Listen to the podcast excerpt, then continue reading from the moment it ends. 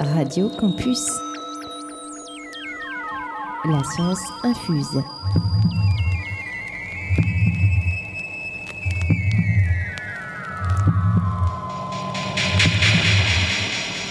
La science infuse en partenariat avec Edifice et l'Université d'Orléans. Yeah, let's go. Sharafeddin et Tesaro Grémy, le groupe de recherche sur l'énergétique en milieu ionisé. Bonjour Sharaf. Bonjour. Tu travailles sur la rouille. Je ne pensais pas qu'il fallait une thèse pour, pour faire ça. Euh, effectivement, bon, vous voyez la rouille, euh, cette couche de matière euh, rouge qui recouvre les objets en fer, laissée en prise avec de l'air ou de l'eau. C'est un oxyde de fer en fait. Bah, le fer se relie à l'oxygène euh, sous une nouvelle forme. Et donc mon travail euh, repose à créer des nanostructures, genre des objets euh, petits, euh, même un microscope optique n'arriverait pas à les voir. C'est un million de fois plus petit qu'un millimètre. Euh, ces nano-objets sont créés soit en couche mince, genre une couche tellement fine, plus fin qu'un cheveu. hein. Et d'autres mots, effectivement, je, je synthétise de la rouille va- à toute petite échelle. hein. Et, et en quoi ces nanostructures sont, de rouille sont intéressantes? Ouais, pour la simple raison d'étudier leurs propriétés. hein. Même si ça paraît un peu bizarre, les propriétés physico-chimiques d'un matériau ne dépendent de- pas que de la nature du matériau, mais aussi de sa taille et de sa forme.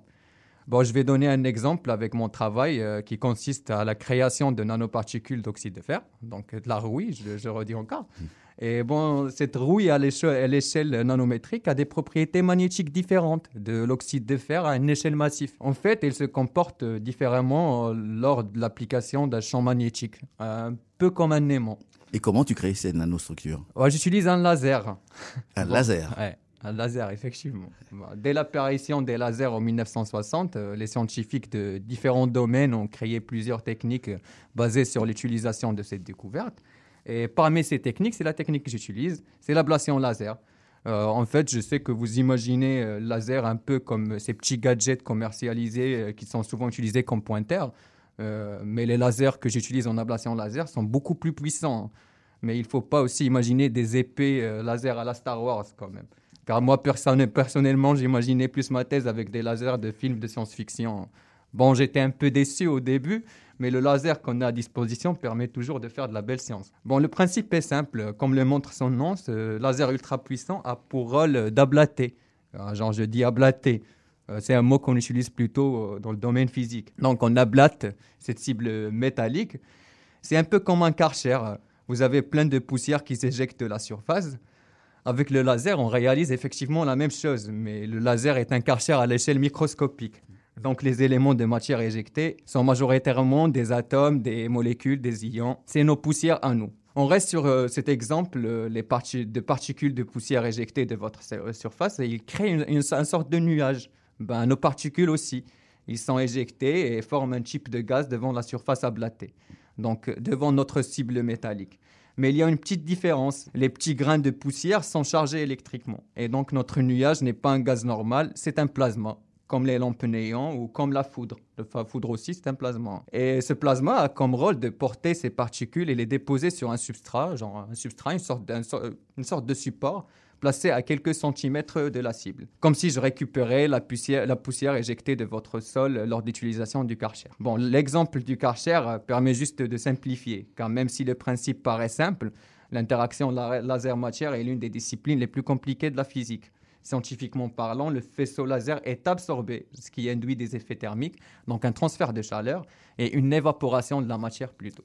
Et tu travailles sur d'autres techniques? Pas vraiment, je travaille pas avec d'autres techniques, mais il y a plusieurs techniques qui sont déjà utilisées pour, euh, pour le dépôt de nanoparticules et de couches minces. L'ablation laser aussi a été utilisée pour le dépôt de couches minces métalliques et d'oxyde métallique, euh, utilisée dans plusieurs euh, euh, composants microélectroniques. Malgré l'existence de plusieurs techniques de dépôt, l'ablation laser a montré une meilleure qualité de dépôt par rapport à ses concurrents, propreté, homogénéité du- de, ce dernier. Avec des mots simples, genre le seul facteur qui affecte la pureté de mes dépôts, c'est la pureté de ma cible. L'ablation laser est aussi connue pour sa capacité à stabiliser des phases métastables thermodynamiquement.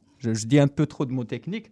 Bon, je vais essayer de parler français. Euh, par exemple, l'oxyde de fer, il y en a plusieurs phases avec différents noms. Genre l'hématite, par exemple.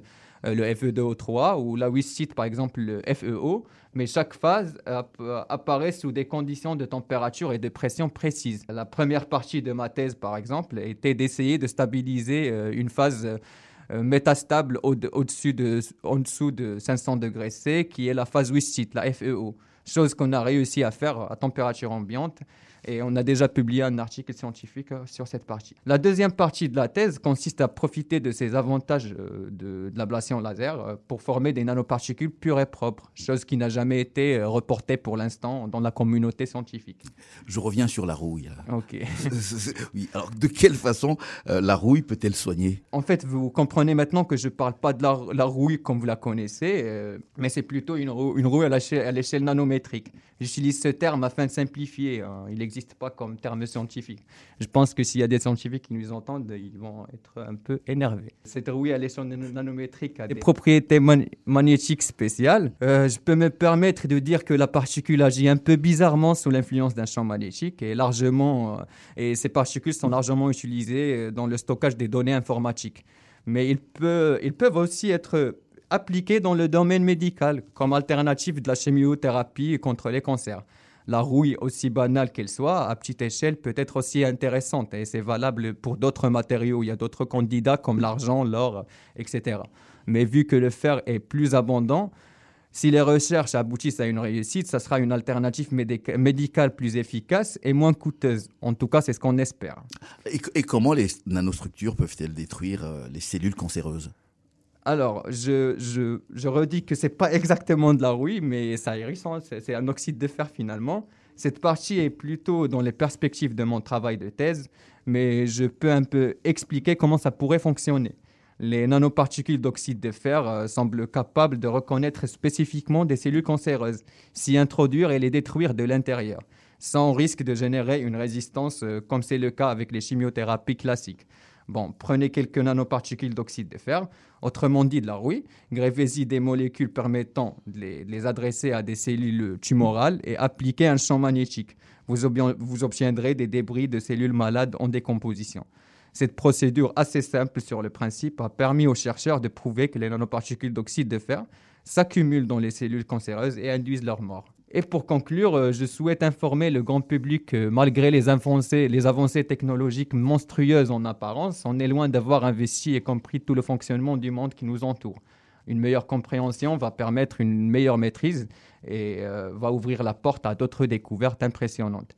Je dis ça pour encourager le jeune public à, à s'intéresser à la science, car le monde a besoin de scientifiques dans différents domaines. J'en profite aussi pour dire qu'il n'y a pas une manière précise d'être scientifique ou un modèle qu'il faut suivre. À chacun sa manière de faire, mais aussi sa, sa façon d'être. Et c'est ce qui va permettre l'enrichissement de ce domaine.